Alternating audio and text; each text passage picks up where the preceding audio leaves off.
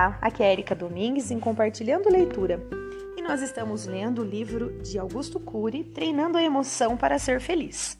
Estamos no capítulo 2 e vamos dar continuidade uh, nas técnicas de treinamento para a educação da emoção. Né? Nós já lemos a primeira técnica que foi educação participativa, a segunda, exposição dialogada, e agora nós vamos ler a terceira, que é contador de histórias. Então vamos lá. Primeiro ponto desta terceira técnica. Os professores devem ser excelentes contadores de histórias, devem estimular a emoção dos alunos enquanto transmitem o conhecimento. Platão preconizava que o conhecimento deveria ser transmitido com deleite. Contudo, não há deleite no conhecimento se ele não for oferecido com cores e sabores da emoção. Segundo ponto. Contar histórias é uma excepcional forma de dar sabor ao conhecimento. As informações transmitidas com emoção, aventura ou prazer são registradas de maneira privilegiada na memória pelo fenômeno RAM. Tente se lembrar das informações mais importantes da sua vida. Se tentar, perceberá que resgatará as experiências que foram carregadas de emoções. Outro ponto. A transmissão do conhecimento com voz multissonante, segura e teatral. Começar de novo. A transmissão do conhecimento com voz multissonante, segura e teatralizada abre espaço na mente dos alunos que estão com o pensamento acelerado.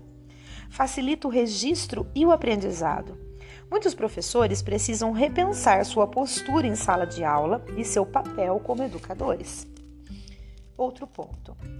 Pais e professores deveriam tirar o gesso da emoção. Educar deveria ser a mais séria brincadeira da sociedade. Se você quer ser um excelente educador em qualquer área profissional, nunca se esqueça de ser um contador de histórias. Aprenda a ser inventivo, liberte sua imaginação, aprenda a rir de sua seriedade. Último ponto desta técnica: o mundo precisa tanto da gravata como do palhaço, da, da seriedade e do riso. Estudaremos que o maior educador dessa terra foi o maior contador de histórias. Muito bem. Agora, quarto, quarta técnica, que é reconstruir o rosto do conhecimento. Primeiro ponto. Todas as vezes que os professores fossem transmitir uma nova matéria, deveriam reconstruir o rosto do conhecimento. O que significa isso? Significa contar a história sintética dos cientistas que produziram o conhecimento transmitido. Significa ainda reconstruir o clima emocional que eles viveram enquanto os produziram. Significa relatar a ansiedade, os erros, as dificuldades e as discriminações que sofreram. Outro ponto. O conhecimento sem rosto não educa a emoção nem estimula a arte de pensar. Por isso, sou crítico dos materiais didáticos que frequentemente observo. Nada prejudica mais o desenvolvimento da inteligência dos alunos do que transmitir o conhecimento pronto, frio, sem rosto, sem história, sem vida. Os alunos não amam o conhecimento porque ele é transmitido sem tempero. Os alunos não amam o conhecimento porque ele é transmitido sem tempero, sem emoção. Outro ponto.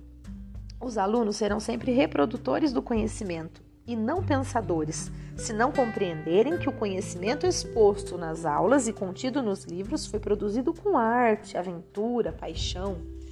Então vou repetir aqui só para a gente entender bem que os alunos eles vão, eles serão sempre reprodutores de conhecimento ao invés de ser pensadores, se eles não compreenderem que o conhecimento exposto nas aulas e contido nos livros foi produzido com arte, com aventura, com, paixão. Né? Outro ponto, último ponto dessa técnica. Os professores devem ser capazes de levar os alunos para dentro da experiência da produção de conhecimento. Devem provocar neles o espírito empreendedor, aventureiro, crítico. Reconstruir o rosto do conhecimento estimula a paixão pelo mundo das ideias e refina a educação da emoção.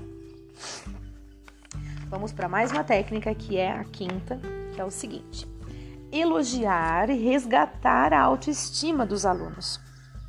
Primeiro ponto: um grande mestre é um grande promotor da autoestima dos alunos, um mestre do elogio.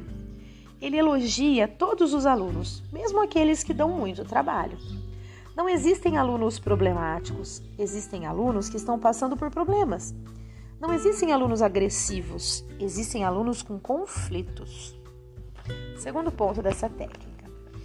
Encoraje a participação ostensiva dos alunos em sala de aula e valorize cada ideia que eles expressarem. Conte histórias para educar a emoção deles a resgatar o sentido da vida, como as que estou contando sobre a grande corrida da vida. Diga-lhes que eles venceram o maior concurso da história. Foram os mais corajosos do mundo. Passaram por todos os riscos para atingir o pódio da vida. Outro ponto. Um dos maiores segredos da educação da emoção é elogiar criticando. Elogie algumas características de uma pessoa e só depois a critique. O elogio estimula a emoção, que abre as janelas da memória e estimula a reflexão sobre a crítica. Criticar sem valorizar a pessoa que está sendo criticada trava a sua inteligência. A crítica seca e agressiva fere a emoção, que fecha as janelas da memória e bloqueia a capacidade de pensar. Outro Outro ponto: os alunos precisam ter uma autoestima sólida. Elogie os alunos tímidos. Elogie os alunos obesos, discriminados, hiperativos, difíceis, agressivos. Elogie os alunos que são zombados, diminuídos e os que possuem apelidos pejorativos. Saiba que as mais drásticas discriminações começam nas brincadeiras das escolas. Outro ponto. Se eu pudesse, iria de escola em escola em várias partes do mundo, treinando os professores para compreender que no espaço escolar são desencadeados grandes conflitos emocionais. As brincadeiras ingênuas e os apelidos pejorativos produzem grandes discriminações e conflitos. Mais um ponto. Nunca permita que um aluno chame o outro de baleia, elefante ou coisas desse tipo por ele ser obeso. Nunca deixe de falar que a diferença entre um negro e um branco só existe na fina camada da cor da pele. Ambos possuem o mesmo espetáculo da produção de pensamentos. Não se esqueça de que tudo que está registrado na memória não pode mais ser apagado. Não é possível deletar a memória, apenas reescrevê-la. Por isso é muito mais difícil o tratamento psicológico do que a prevenção. Mais um ponto. Os pais precisam elogiar seus filhos muito mais do que criticá-los. Toquem-nos, abracem-nos, apertem suas mãos. O toque é mágico. Os professores precisam usar o elogio como uma das maiores ferramentas educacionais. Somos especialistas em apontar defeitos e tardios em fazer elogios. Faça um teste. Elogie diariamente e com criatividade as pessoas e os alunos mais agressivos durante dois meses. Você se surpreenderá com o que irá acontecer. Os elogios curam as feridas da alma e aquietam a ansiedade. Mais um ponto. Os jovens estão vivendo uma grande crise existencial. São vítimas de um mundo alucinante, veloz, ansioso que nós criamos. Eles têm acesso ao mundo de prazer propiciado pela poderosa indústria de entretenimento, mas têm sido tristes, solitários, irritadiços. Se fosse possível comparar as ondas cerebrais dos alunos de há um século com os da atualidade, confirmaríamos a mudança no ritmo cerebral deles. A velocidade de produção dos pensamentos hiperacelerou-se na maioria dos jovens e adultos. Último ponto dessa técnica. A síndrome SPA, que é a síndrome do pensamento acelerado, associada à paranoia do consumo, da estética, da competitividade profissional, tem roubado o encanto pela vida. Eles precisam treinar a emoção para abrandar o mundo das ideias e ser mais contemplativos. Desse modo, poderão valorizar as coisas simples e singelas, como o diálogo, a leitura, um passeio ecológico, uma caminhada para dentro do seu ser. Uau, sensacional essas técnicas, hein? Eu vou parar por aqui porque tem mais algumas, eu acho que tem mais duas, mas são bastante extensas, então eu vou deixar para o próximo áudio a gente fazer com, com todo. É, falta, na verdade, faltam quatro páginas para terminar este capítulo, mas eu vou terminar no próximo áudio, mesmo que ele fique mais curto, né?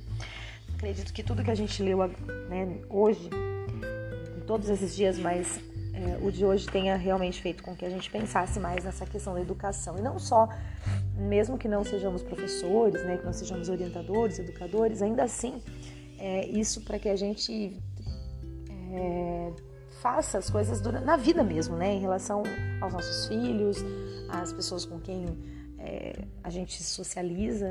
É tão importante a gente prestar atenção né, na forma como a gente nos coloca para eles, né, para qualquer pessoa que seja, porque muitas vezes a resposta deles nada mais é do que uma defesa daquilo que a gente levou e a gente não percebe isso. Então a gente leva uma coisa negativa, é óbvio que a gente não vai receber uh, positivo, a gente vai receber o negativo, né? Então quando a gente vai um pouco mais abrandado, mais calmo, mais tranquilo, elogiando, olhando ao lado bom, é, com certeza a gente vai plantar aí a semente para colher depois bons resultados, né?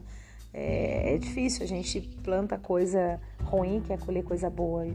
Isso é o pior dos erros, né? Então a gente tem que prestar muita atenção, até porque tudo que acontece na nossa vida é nossa responsabilidade, não é do outro. Então, se o outro foi grosso com a gente, é, aquilo, o fato da gente ter de repente até ter estado ao lado da pessoa, ter atraído aquela energia, aquela pessoa pra gente, é algo que a gente mesmo fez. Não significa que a gente seja culpado da grosseria dele, mas muitas vezes a gente permitiu que isso acontecesse, a gente levou, é, a gente se, se, se, se levou né, para essa situação. Então a gente tem que realmente repensar muitas das nossas ações antes de querer simplesmente apontar o dedo pro, pro erro do outro, né? Bom, pessoal, desejo aí grandes reflexões, um excelente dia e um grande abraço e até o próximo áudio.